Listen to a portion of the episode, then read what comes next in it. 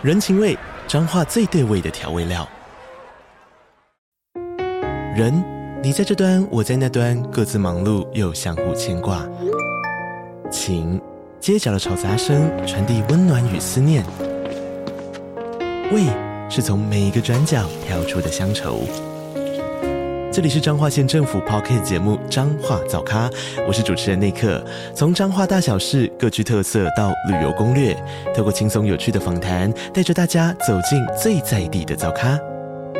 准备好了吗？彰化的故事，我们说给你听。以上为彰化县政府广告。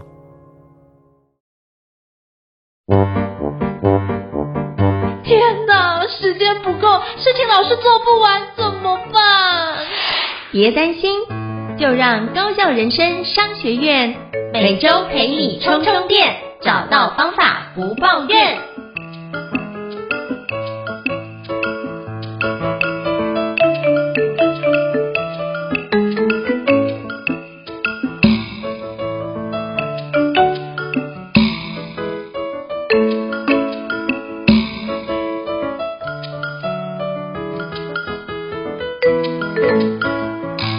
大家好，欢迎大家来到高效人生商学院的新书访谈节目。我不知道各位伙伴过去对于健康这件事情的议题会不会很在意呢？我相信很多人都很在意，可是发觉有些时候你可能想说只是做做运动，但是你有没有知道，原来现在生物讯息是可以有助于你的身体健康的呢？你可能就不知道了。那今天我想跟各位介绍一本书，那这本书也是我好朋友推荐跟我分享的。我觉得这本书我看完了之后，真的觉得惊为天人。原来我们健康的一个药方跟我们的生物讯息有紧密的一个关联性的存在啊。那这本书的作者也是两位博士，分别是李顺来博士以及陈东汉博士。那今天非常荣幸会邀请到汉宏生物讯息科技有限公司的总经理陈东汉博士，莅临高校人商学院来跟我们分享这本最新的著作。健康药方生物讯息，那我们欢迎陈东汉博士。博士您好，高效人生商学院的观众大家好，我是汉宏生物讯息科技有限公司陈东汉。今天非常高兴，我能有机会在这个节目跟大家分享说明我们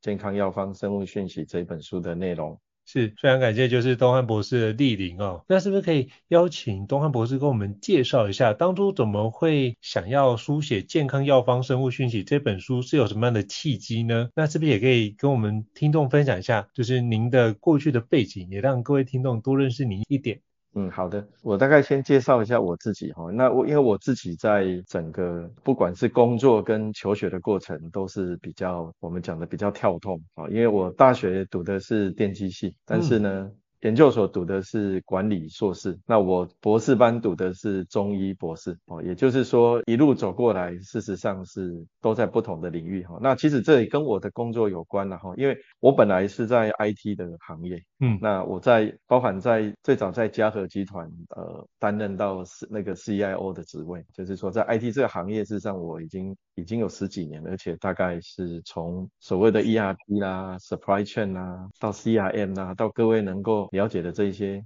电子商务呢，事实上已经走了一圈了。那后来我又转从事中药行业啊，中药的行业。对，那我自己本身包含在推广中药的这个部分，也在也在美国走了一圈，大概待了五年，推广中药这个部分。那所以这这个转折事实上是蛮大的了哈。那这个应该是从我早年当时选电机系，家里面其实一直希望我能读医学系，但是我我。天生就是对血对血是恐会恐惧的，哦，我我甚至去捐个血都会，呃。晕在那边可能半个小时这样子哈，所以后来我就选择电机嘛。但是呢，没想到后来又回到中医哈。那我想可能整个发展的过程，我最终还是觉得，不管是科技怎么来做，最终还是回归到人身体的健康啦。那后来选择中医，是因为至少中医我们不用去碰太多这一些这个，包含至少不用碰到血哈，因为我选择是中医内科嘛。那中医内科我们只要去相对的这些辨证。然后中医体质的调理，那这整个过程哦，我想是呃整个一个转换啊。那也就是说，在整个企业界走了一圈之后，后来包含自己创业成立这家公司，然后开始讯息的研究。那这个部分呃，我觉得是整个脉络是从最早的奠基刚好也创立了这些基础哈，因为这一本书比较特别，是它是从量子力学来当做基础哈，因为讯息我们待会就会谈到是量子力学嘛，那刚好在电机的时候我们有修量子力学哈，因为我当时主修是通讯跟电子计算机，那刚好有学量子力学，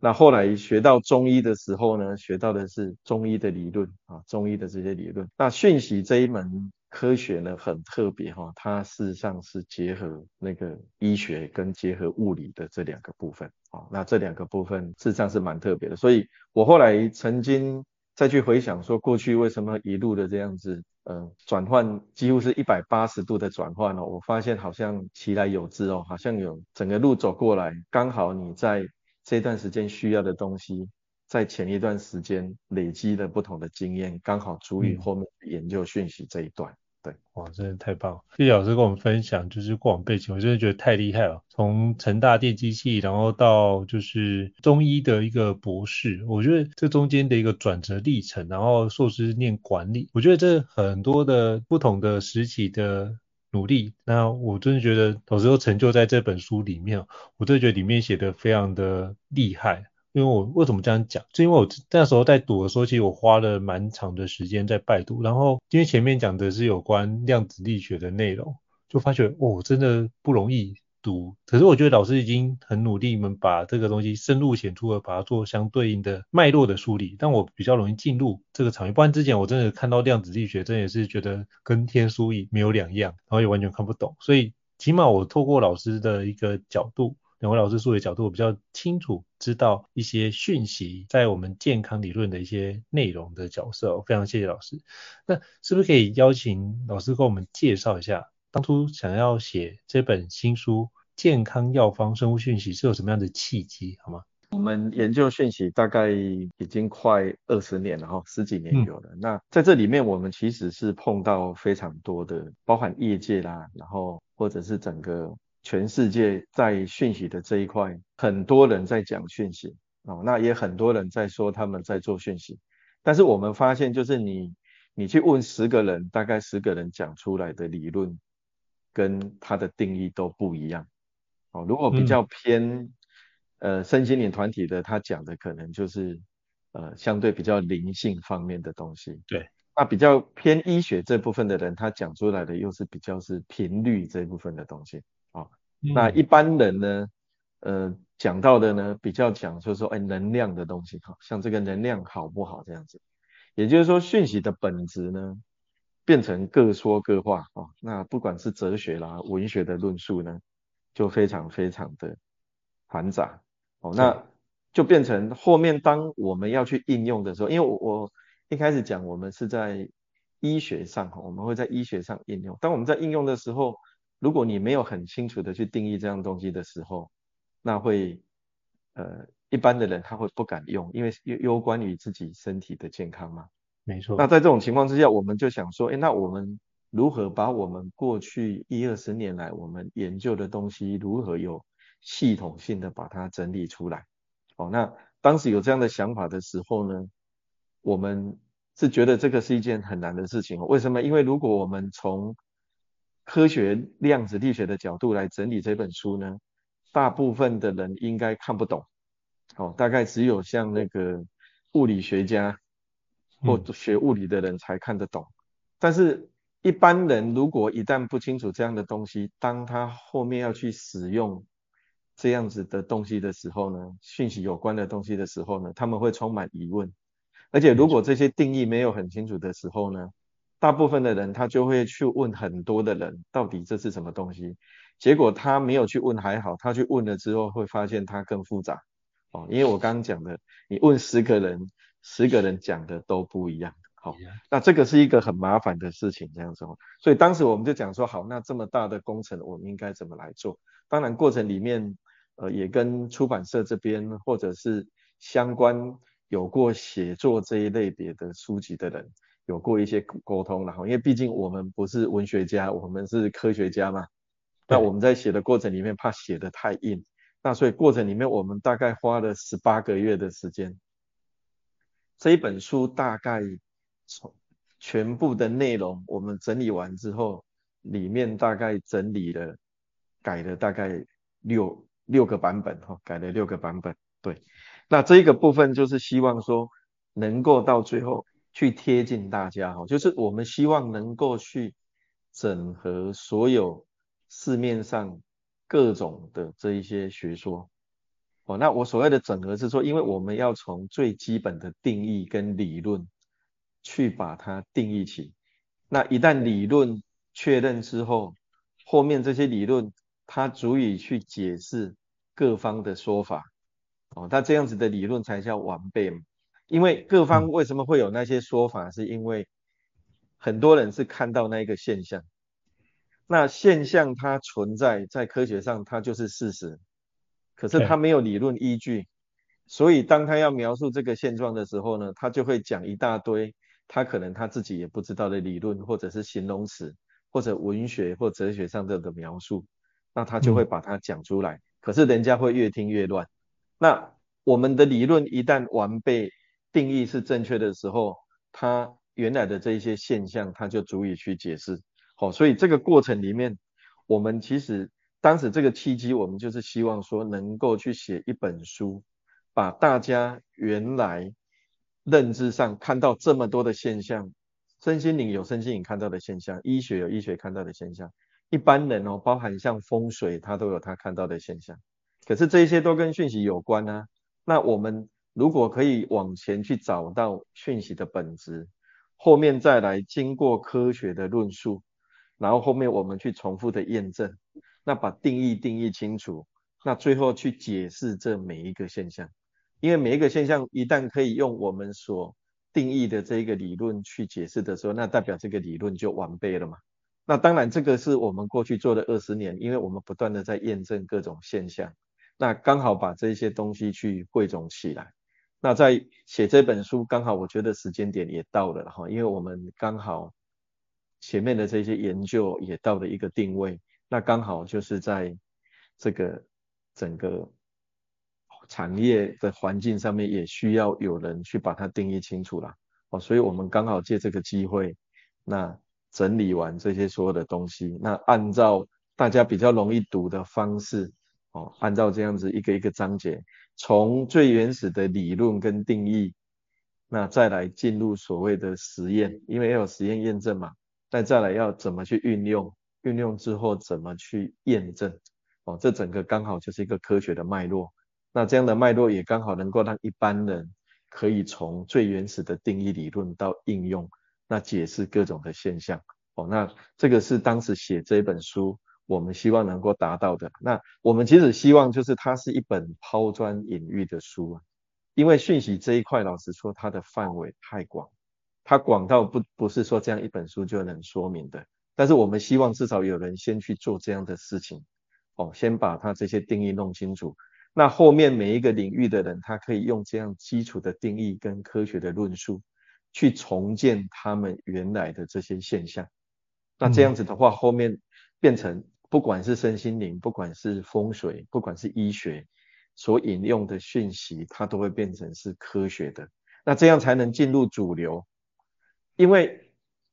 一个东西一旦不能进入主流，它只能躲躲闪闪啊，哦，嗯，因为很多人常会觉得说啊，我的东西很好很对，可是当他一旦主流不认同的时候，你想想看，一个病人他看到你的东西，他如果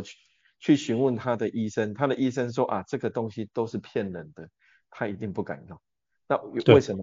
你没有接受到，没有让主流的认同嘛？但是如果我们的论述都是科学的。所有的定义都很清楚，那主流能够认同。当以后大家要用各种这些有关讯息的东西的时候，你去询问相关这些专业的人士，他们都觉得嗯，这个理论基本上是没问题的，你可以使用。那这样子后面就不不会有这些不必要的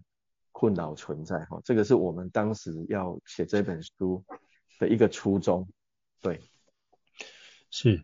就我觉得老师刚刚讲的非常的完整哦，因为我真的觉得讯息这件事情，如果没有让大家有个清楚的认识的话，变成科学化，其实到最后会变成是大家都不愿意去尝试，或者是不敢尝试，就变成是很可惜的环节哦。那我觉得今天难得机会，就是想邀请导师，就是东汉博士来跟我们多多做一下了解，那我们可以听众可以更加知道什么是生物讯息的一个内容。那比如说，那想请教东汉博士哦。那生物讯息在现代的一个健康的理论里面，它扮演的什么样的角色？是不是可以邀请跟我们介绍一下？一部分的人呢，认为健康在在原来的认知领域里面呢，大概都会认为是在像物质，譬如说我们的身体结构、身体的细胞是否正常。那再来就是在能量的部分，到底是不是正常？那因为大部分人都不知道讯息的存在。以往大家的认知都只是到能量而已，哦，所以会觉得说身体好像除了物质之外就是能量。那生物讯息在现在健康的理论当中是，它是去补足原来缺乏的一块拼图。也就是说，身体健康它必须要具足的三个很重要的条件：第一个是物质必须要健康，第二个是能量必须要健康，第三个是讯息必须要健康。那往往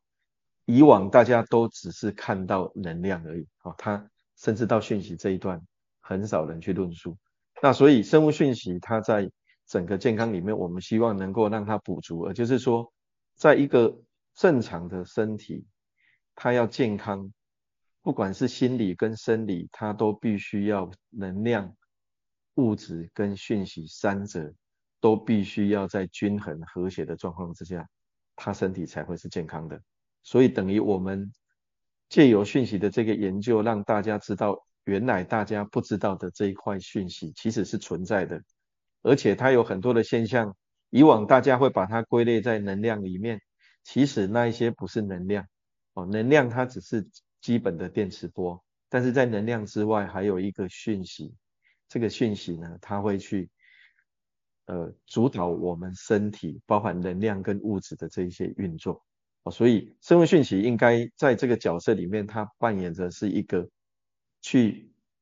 和谐，然后去调整身体能量跟物质的运作。它等于是让身体跟能量可以正常运作。那能量跟物质是不可缺乏的嘛，因为身体必须要吃东西，身体必须要有一个身体肉体存在嘛。可是身体里面它要运作是否能够正常和谐，需要有一个讯息。去调整它，所以讯息就像一个指令跟命令一样。当我们哪一个功能需要打开，哪一个功能需要关上的时候，那讯息就扮演这一个角色，去启动它或者是关闭它。所以讯息在健康里面其实是一个隐藏着看不到的东西，但是它是一个非常重要的角色。嗯，可是通常我们都比较少会谈论到讯息这件事，因为可能。不了解，所以我觉得老师们把这本就是讯息的一个相关的资讯，透过科学化的方式整个整理出来，我真的觉得非常的敬佩哦。那我也想请教老师，因为其实看完那本书，真的带有非常多的一个好奇，想跟老师请教。比如说像生物讯息啊，到底跟比如说像有朋友在练气功，那到底跟那个气的一个关系是什么？那这中间都是生物讯息吗？是不是可以跟老师请教一下气功的部分哦？因为我们在大概五年前左右，我们我们有做了一个气功的研究哈。当时是在大陆的一个国宝级的一个气功师哈，他在广东省中医院，他有门诊哦。在大陆他很特别的就是他气功师他可以在大医院医学中心里面他有一个门诊。那这个气功师很厉害，他是可以治病。那他治病的过程呢？它可以对不同的疾病去发功，然后这些疾病呢都能有效的治疗。但是当时这个气功师因为年纪大了哈，所以他当时就想说要了解一下，因为他自己练练功练了几十年哈，然后他教了很多的徒弟，那他发现他自己很厉害，可是他的徒弟呢，在用气功去治病的这个部分呢，他发现远远不如他，所以他当时呢。就想说要了解到底气功是怎么一回事哈，那他经过去询问之后，他知道说在台湾有一组人在做生物讯息的研究，刚好就是我们，所以当时他邀请我们说，看能不能去研究他发功的过程到底是在做什么事情。那我们当然就是欣然赴约，然后我们就是一组人，我们就到大陆广州去，然后就跟跟他们去做这部分的研究。那后来我们去发现，就是说，当他在发功的过程里面呢，因为我们的讯息的设备是可以侦测到讯息，所以我们就针对他。大概三年里面，他在针对不同的病人在发功的过程呢，我们去当下把他发功的时候去做这讯息的侦测跟收集。那我们发现一件非常有趣的事情，就是当他对糖尿病病人在发功的时候，我们收集到的讯息，它是可以治疗糖尿病的；当它对高血压在发功的时候，它出来的讯息是可以治疗高血压的；当它对癌症病人在发功的时候，出来的讯息呢，它是可以治疗癌症的哦，这个很特别。所以在整个三年的研究文，我们在医学中心做了一个成果发表会哦。那我们把所有的这个过程里面，包含它发功真的讯息跟强度，我们都去做了详细的这些介绍。那这证明呢，就是说一般的气功可以治病，这所谓的气功里面的气，它。正好就是我们所谓的讯息，而它可以治病，这一个气刚好是因为这个讯息，它会针对到这个病人本身适合的部分。那发功的人本身不知道他发出来的气是可以治疗所谓的这些不同的疾病的。那我们发现是因为他。意识的关系，譬如说他今天帮一个高血压病人在发功的时候，他的意识里面呢，希望是帮这个病人把他的血压降下来，所以他出来的气功产生的讯息呢，刚好就可以去治疗这个部分，所以这也刚好一整个连串起来，第一个证实气功本身它是讯息，赞美他的气功本身除了身体锻炼身体的这一些气感啊，包含他可以发功的这样的一个一个技巧之外呢。他的意念、意识扮演的很重要的角色，哦，那这整体起来呢，我们可以证明气功其实就跟这个部分有关。那这个部分也跟我们在研究中医的气哦，事实上是息息相关的哦。因为中医它在理论上，它根本的理论叫气一元论哈，就是气一元，它是所有的中医的理论全部来自于所谓的气哦，它人体。有不同的气嘛，哦，那药物有药气，那疾病有所谓的这个疾病的气，环境有环境的气，所以呢，这些气后来我们去归纳起来之后，我们发现中医里面这一些包含药物的这些气，跟气功发出来这些气呢，事实上都是讯息，而且它都有它的呃非常特定的功能。哦，譬如说中药里面它有归经之气嘛，哈，它可以归心经。那我们去测心经的这个气，它是特定的，它就是可以启动心经的这样一个讯息。对，那在气功的研究里面，我们就发现一个更有趣的事情，就是说，一般很多人练的气功呢，有一些人的气功为什么没办法治病？有一些人的气功可以治病。那我们发现内气功是可以治病的。外气功呢，它是可以劈砖，它可以把木盘打碎，可是它是不能治病的。也就是很特别的是，内功、内气功它本身它有讯息，但是外气功那种可以攻击人，然后把东西打破、打断的，它没有讯息。对，所以不是所有的气功它都能治病，而是你在练的过程里面，你练的气功类别是属于内气功的。出来的它才是可以讯息可以治病，那外气功只能破坏东西，但是它不能够去治病。哦，这个是我们在研究范围里面发现的。这样、嗯。哦，我觉得真的很神奇哦。有听完老师分享之后，觉得哦，原来生物讯息可以有这么多的一个用途哦。那刚刚跟老师请教到中医的相关的有关气或气功的部分，那可以跟老师请教。那比如说，像生物讯息跟西方的医学有什么样的关联性呢？讯息在西方发展算是比较早哦，比较早。嗯、那早早期最早早期最早的是西方，它有一个顺势医学哦，顺势医学它算是应该已经有一两百年的历史哈、哦。那顺势医学它是其中的一一个支系啦，因为像在欧洲顺势医学的药品，甚至是纳入健保给付的，它也是在主流里面。哦，虽然在台湾顺势医学是不纳入的，但是在欧洲至少它是主流之一啦，哈，之一。那顺势医学它本身是利用稀释震荡的方式，它稀释震荡的过程，它可以把原来的这些草药的讯息，透过水分子的这些震荡，然后把这些讯息留在水分子里面。所以当它稀释震荡，稀释震荡可能十十的二十次方、三十次方、三十二次方之后呢，那一个水里面已经没有那个药物了。可是那个水你喝下去，它竟然有那一个药物的功能。哦，所以这个是最早西方在讯息的部分是透过顺势疗法稀释震荡的部分来做。那西方医学还有还有一个比较科学的过程，就是在在讯息的这个部分，它是用所谓的频率哈，用频率来来去来去研究所谓的讯息的。那最早就是有一台叫叫那个 Radionics 哈，Radionics 这这一台设备哈，那这一台设备它是应该是说讯息医学现代化，因为顺势疗法它是一个比较传统的医学，可是讯息医学要现代化是最早是。美国斯坦福大学的一个教授叫 Albert Abrams 哈，这个医学博士呢，他有开发了一台叫做那个放放射的设的设备哦。那日本这边是称叫波动哦，叫波动设备。那这个比较特别，就是说，当他发现哦，他对人体在某一个特别的姿势去敲人体身上有生病地方的时候，他发现不同的病症。它发出来的声音会不一样，哦，啊，这很特别，就是说他，所以他用这样的一个部分，他后来发现，他只要用特定的频率去测定人体，他就可以知道人体到底有哪些疾病。哦，譬如说假设，假设的话，一百赫兹它是胃溃疡，两百赫兹假设是那个肝脏发炎，好，假设。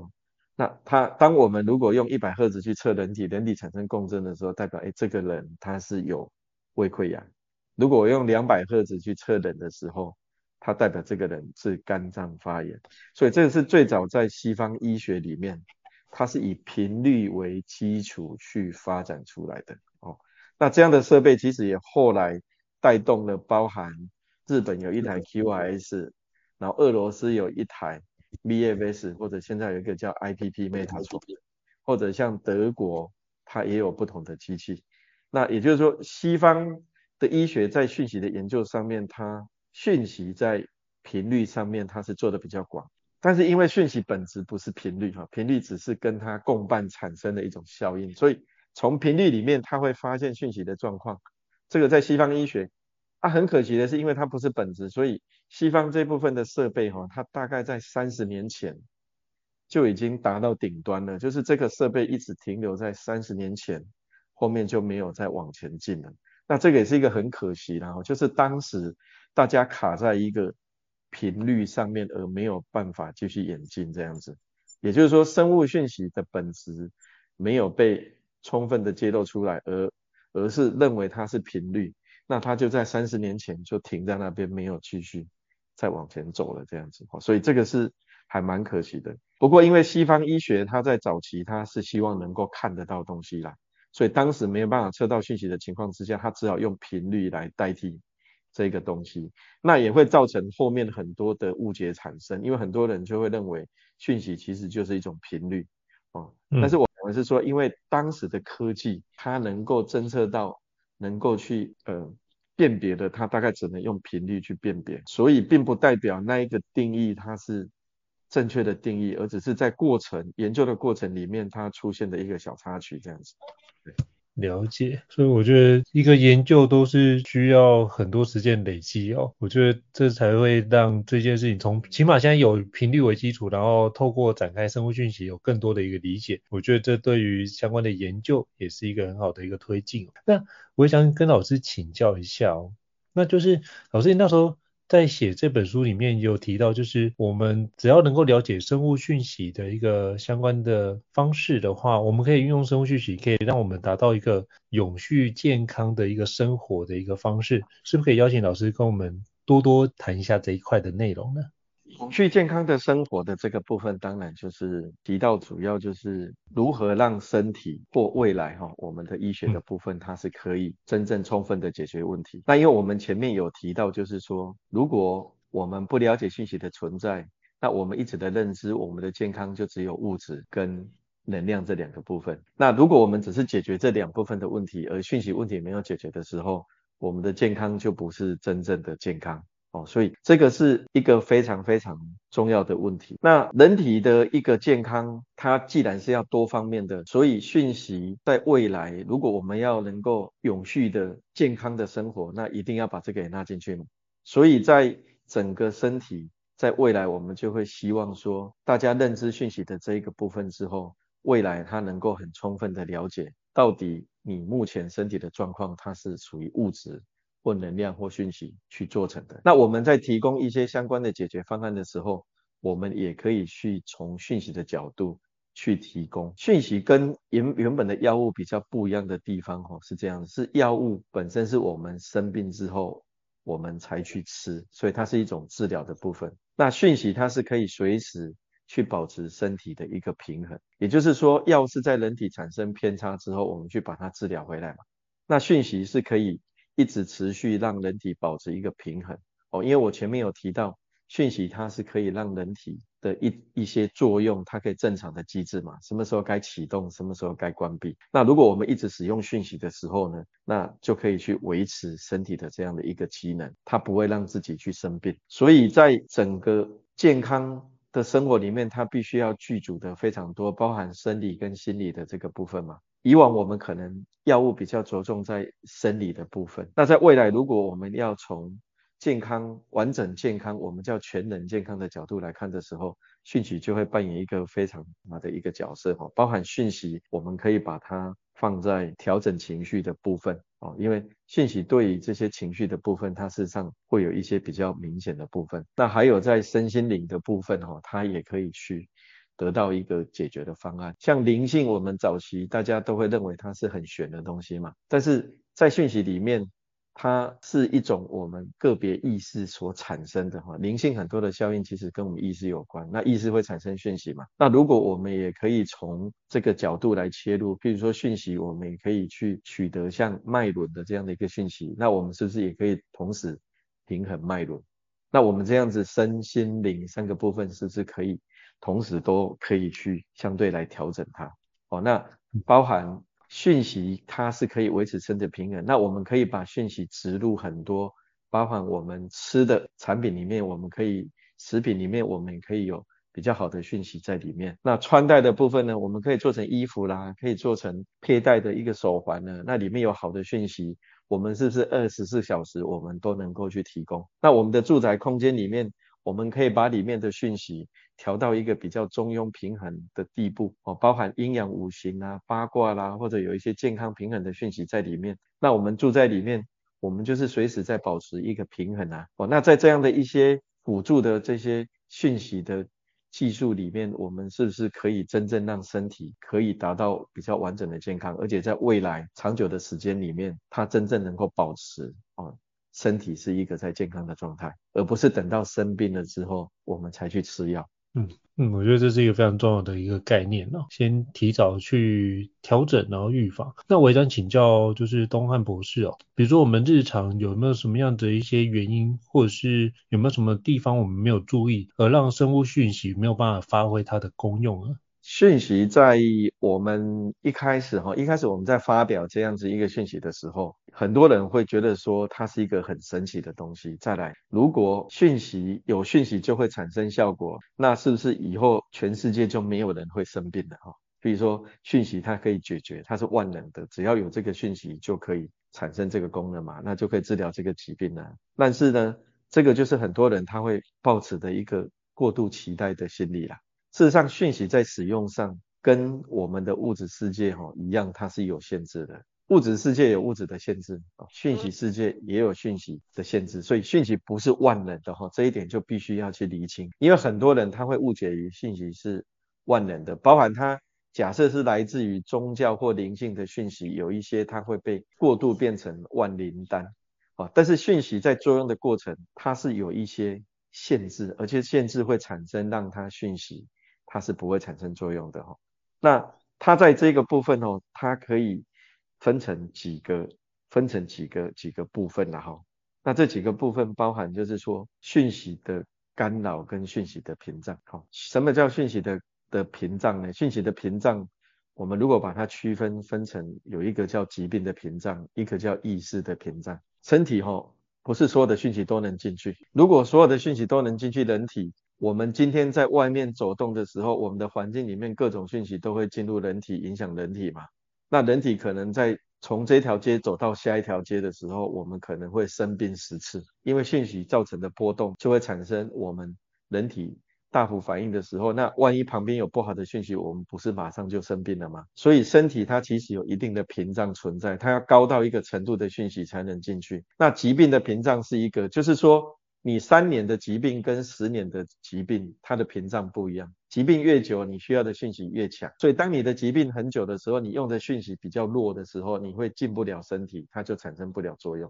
所以讯息有效没有效，还要考虑到它能突破屏障。再来，有一些人他有意识的屏障。以前我们常讲说，相信跟不相信就会产生有效跟无效。哦，那有些人觉得这很不科学嘛？事实上，在讯息的研究里面，相信跟不相信。产生有效跟没有效，这个是科学的，因为人的意识会产生讯息，而这个讯息如果跟你使用的药物或者你使用的治疗讯息，它是会会相冲的时候，它就会把你要进来的讯息抵消掉。所以正向的思考意识，你再去使用正讯息的时候，效果会增强。如果你是负向，比如说一个人他就是不想活了，他用一个治病的讯息给他，他可能大部分会被抵消掉，所以他的效果就会不如预期。所以这个是讯息的屏障，再来讯息会有干扰，干扰呢就像什么意思呢？就是我们在听广播的时候，如果有人用另外一个同样一个频率来帮你盖台，或者是去干扰你的时候，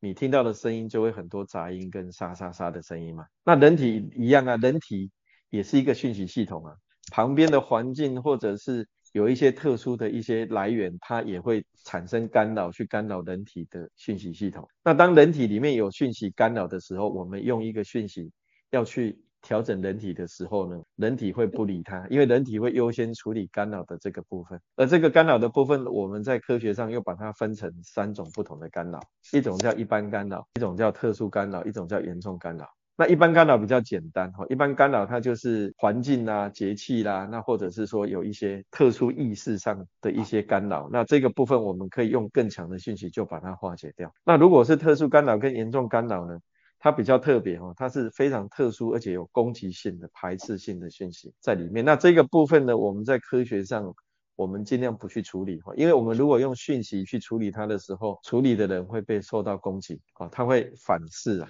那这个时候就会有人受到伤害嘛，所以这部分的讯息我们就尽可能不去处理。所以我刚刚讲的限制性在讯息的屏障跟讯息的干扰，如果存在的时候，如果你没办法把它化解掉，你的讯息就会没有效。那第二个部分会造成讯息限制的是讯息的强度跟配伍。我刚刚提到，我们如果屏障过够高，如果你讯息的强度不足的话，你会进入不了嘛。再来你的疾病比较严重，它会不容易进入人体。所以讯息的强度如果不足，它也会没有效。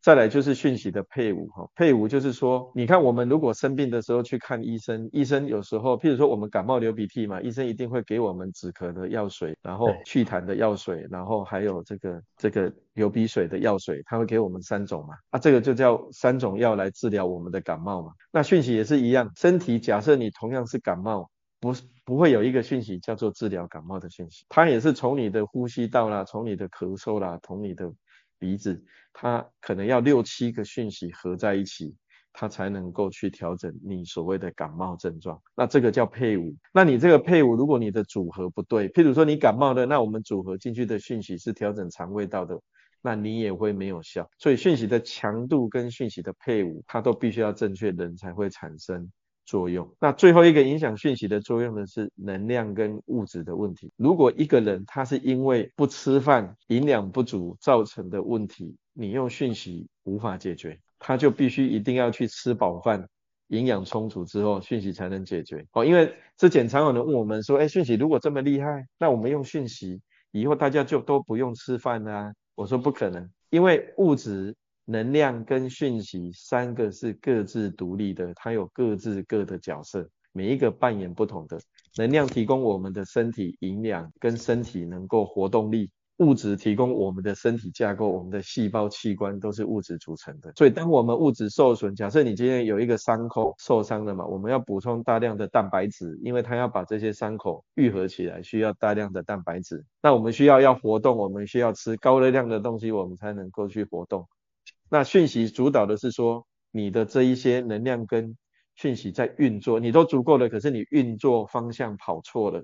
那讯息是来调整它回归到正常的部分，所以如果你是能量跟物质造成的问题，你用讯息它会没有办法解决。所以讯息在处理上，就算是在医疗上，我们都认为大概百分之六七十的有效率。即使回归到医疗上面，所有的药物跟治疗方式大概也是在这个地方。所以讯息其实没有比能量跟物质更强，而是它处理的问题不一样。嗯，讯息的问题，你用能量跟物质无法去处理它；能量的问题，你用讯息也无法处理它，所以它各自独立，三者必须兼顾。哦，所以我们刚刚讲的这些限制呢，这几个呢都很重要。讯息不是万能的，它有这些限制存在，所以使用讯息的时候要把这一些限制排除掉，你用讯息它才会有效。是，好，非常感谢东汉博士跟我们做这么清楚的说明哦，以及讯息有什么样的一个限制性。那我们就是保持正向的一个积极的心态，我觉得都可以让你的讯息可以发挥的更有效的一个功能哦。那也想请教，就是东汉博士，那最近有没有什么样子的一个课程？或是研讨会会展开呢？是不是可以邀请跟我们分享一下？那我们最近刚好有安排一个课程哈，那是在十一月十一号，那这个也是在高校人生商学院这边哈，我们有一个现场哈，现场的那个课程叫做后疫情全家身体自救课哈，那我们叫高校复原五行方。那这个课程里面会跟大家来谈一下，就是人为什么会生病？那因为我们是从讯息的角度去切入嘛哈，所以再来包括能量、物质、讯息三个基本的这个部分。好，那我们会让人家带来参加的人呢，了解什么叫真正的健康。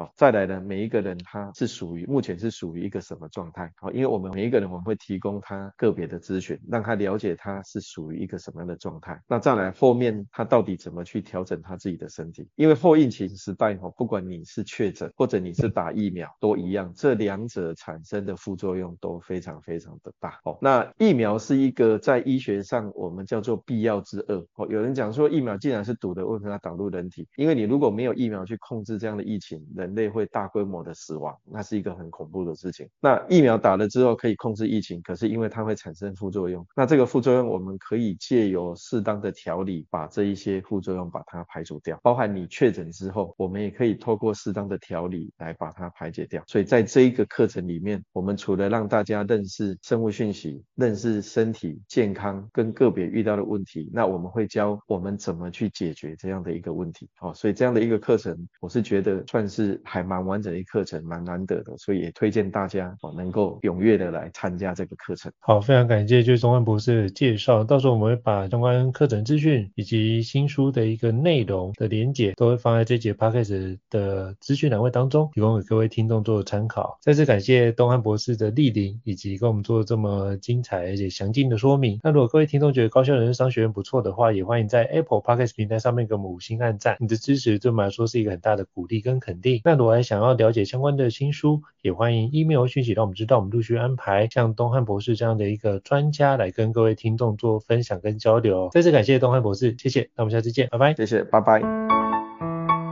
高校人生商学院，掌握人生选择权。